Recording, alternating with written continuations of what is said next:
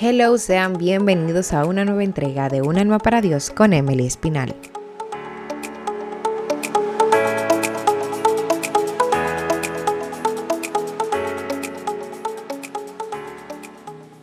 De hoy quiero hablar bajo el tema de que no te muevas sin dirección. Y hay una frase muy popular que dice que el que no sabe para dónde va, cualquier camino lo lleva. En mi país utilizan otra que es similar y es que dice que el que no sabe a dónde va, ya llegó. El hecho de que nosotros nos movamos sin dirección implica muchísimas cosas y por tanto, como implica muchas cosas, también trae muchas consecuencias. Y el trasfondo de esto es el resultado de la desesperación en el momento de la espera. Y me voy a dar el permiso de repetirlo. Cuando nosotros nos movemos sin dirección es el resultado de que nos desesperemos en el momento en que debemos de esperar. En otro orden, también la desobediencia al momento en que Dios nos guía por un camino diferente del que nos gustaría o desearíamos tomar hace que nos movamos sin dirección. El hecho de movernos sin dirección no solamente hace que estemos desorientados, sino también que no tenemos a alguien que nos guíe para que podamos llegar al lugar correcto donde debemos estar. Otra cosa es que no sabemos a dónde estamos, pero tampoco sabemos hacia dónde vamos. Y todo lo que hagamos y al lugar donde querramos dirigirnos será algo totalmente incierto y sin convicción. Y tampoco vamos a poder contar con el respaldo de Dios para que sea nuestra guía al momento de movernos. Ahora bien, cuando nosotros les damos el permiso a Dios de que nos direccione, hay muchísimos beneficios que podemos obtener de eso. Y quiero solamente mencionarte algunos para que tú puedas enfocarte en cómo Dios quiere guiarte en el camino que Él ha trazado para tu vida. En primer lugar, uno de los tantos beneficios que podemos obtener cuando dejamos que sea Dios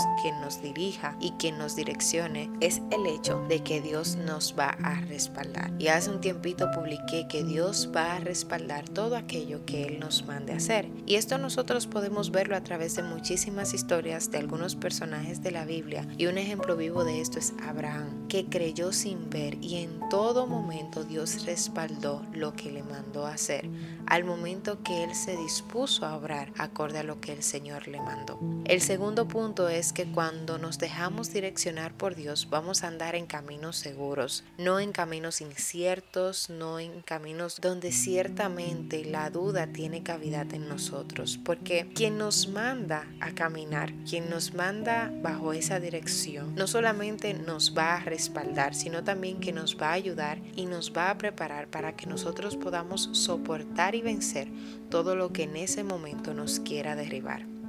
El punto número tres es el hecho de que no vamos a caminar solo. Cuando Dios nos direcciona a hacer algo, cuando Dios nos direcciona a decir algo o cuando Dios nos direcciona a caminar por algún lado, esto significa que Él va a estar con nosotros en medio de eso que tenemos que hacer. Porque es mejor caminar con dirección sabiendo que estamos acompañados de aquel que tiene el dominio y el control de todo, que caminar sin dirección entendiendo que nosotros tenemos fuerza para poder derribar cualquier cosa que se venga a oponer. Y ya para finalizar con este podcast, quiero leerte Salmos 86, 11 versión NBI donde dice, instruyeme Señor en tu camino para conducirme con fidelidad.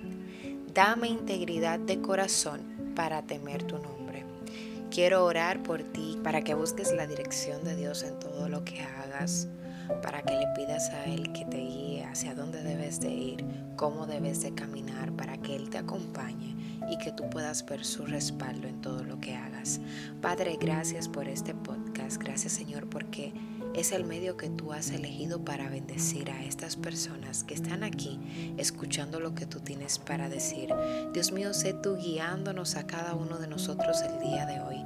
Sé tu Señor enderezando nuestros pasos para poder llegar al destino que tú has trazado para cada uno de nosotros, Señor que busquemos primeramente tu guía y tu dirección antes de tomar cualquier decisión ante lo que podamos enfrentar en la vida. Cúbrenos y cuídanos, Dios mío, en este día y que te demos toda gloria y toda la honra a ti en el nombre poderoso de Jesús. Amén. Que Dios te bendiga.